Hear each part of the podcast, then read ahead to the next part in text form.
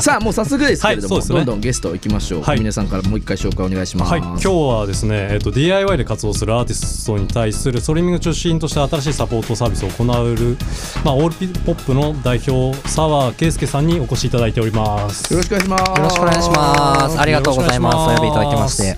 いや澤さん声マイルドですねそうですか。もう全てをアーティストとして身を任せたい声をしてますね。サービスとしてもそうなんですけどね、はい。なんかあの経歴が興味深いのですごいね経歴です。これ全部読んじゃっていいのかな？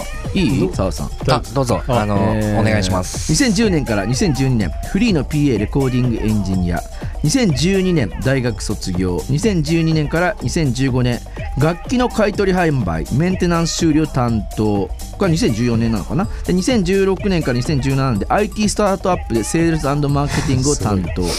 2018年から2020年9月えーフリーの PA レコーディングエンジニア舞台音響として独立。2020年10月オールポップインクを設立ということですね。はい、すごいアクティブですね。本当にこれ気づいたらこんな感じになってましたね。もうあちこちあちこち。だけど、まあ、軸は音楽っていうところとか、まあ、IT っていうところにあるのかなと思いましたがなんかこうえエンジニアさんとして起業された感じですか、えっと、今回、アウルポップはエンジニアとしてはななく、この直前に僕はエンジニアとしてたんですけど、それの経験を生かして、あのまあ、裏方、裏側のものも知っている。うんで、うんうん。あのそういったサービスアーティスト目線で提供できるものがないかなっていうのでアルポップを設立したっていう簡単に言うとそんな感じです、ね、これがさらにそのきっかけというかあのバックボーンである実は澤さん並行して、ダウンタウンマーケットというバンドもやっていると。そうです。バンドしております。実は秘密だったえ秘密なの？本当は今日言おうか言わないか迷ってたんですけど 打ち合わせの時にあもうこれ言うしかないやと思って。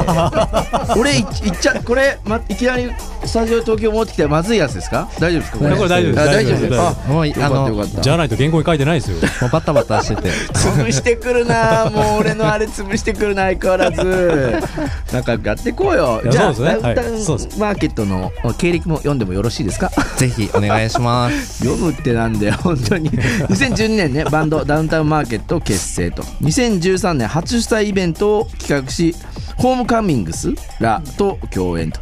2014年アメリカのシューゲーザーバンドリンゴ・デスター横浜公演を主催。めちゃくちゃいろいろやってるんですね。そうですね。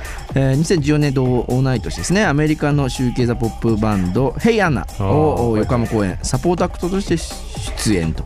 で2020年配信シングル「Stay With Me」が海外で多くの音楽ブログラジオなど取り上げられ中でも登録者数60万人を超えるインディー音楽 YouTube チャンネルデイビッド・ディーン・バーグハートで取り上げられ話題となるということで。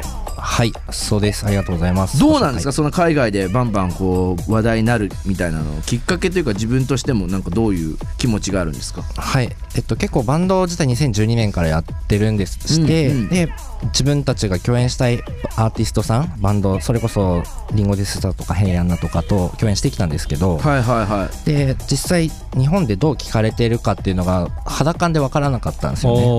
なるほど。どはい、でストリーミングを通してはい。ちょうど2019年ぐらいからダウンタウンマーケットストリーミングしっかりやり始めたんですけど、はい。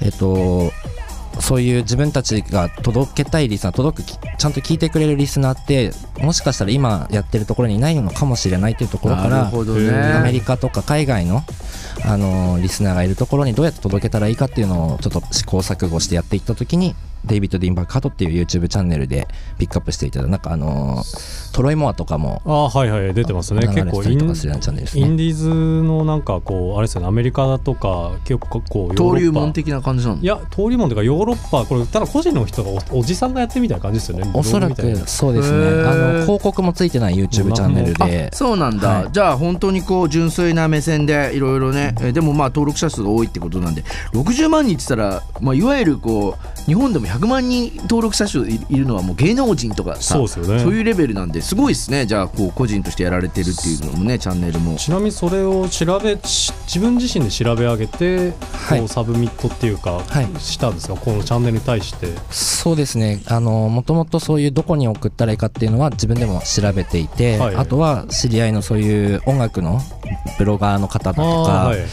あのオタクっって音楽オタクって言われ方としてすごい自分の入れない領域のことをすごくしてたりするんですよね。はいはい。にいろいろ知識を借りたりとかして、はい。どういうとこ送ったらいいかなっていうのもバンドとして聞いたりとか。あのー澤さんのですねこう経歴を詳しく僕も読み上げさせていただいたおかげでですねバッキンガム村上さん皆さんもね澤さんに食いついてます。えー澤、さんやべえな俺も会社辞めてぐいぐい行こうかな 行きましょう。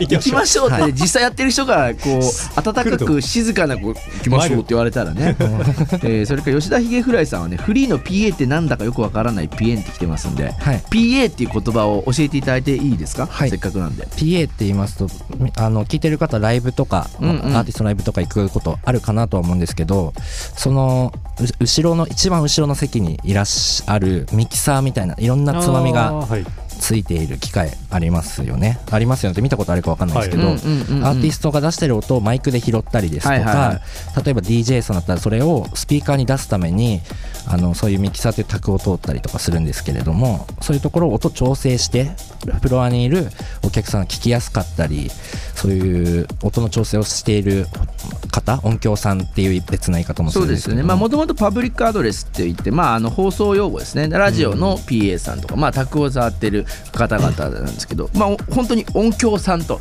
いわゆるね呼ばれちゃったりするんですけど、はい。ただそれが非常にこう仕事が増えてるんですよね。いろんな、あのエンジニアとしてもそうですしこうデジタルになってくるとデジタルでどういうふうに音を出していくのかとか、まあ、今までのアナログだけではなくて、まあ、Spotify とかもその SNS でどうやって上げるかみたいなそれぞれのその音質だったりとかもあったり幅広い、ね、仕事のスタンスになっているのかなと思いますと。いうところで、えー PA 説明は大丈夫でしょうかね。えーありがとうございます。吉田秀倉さんそういうことだかなと思っております。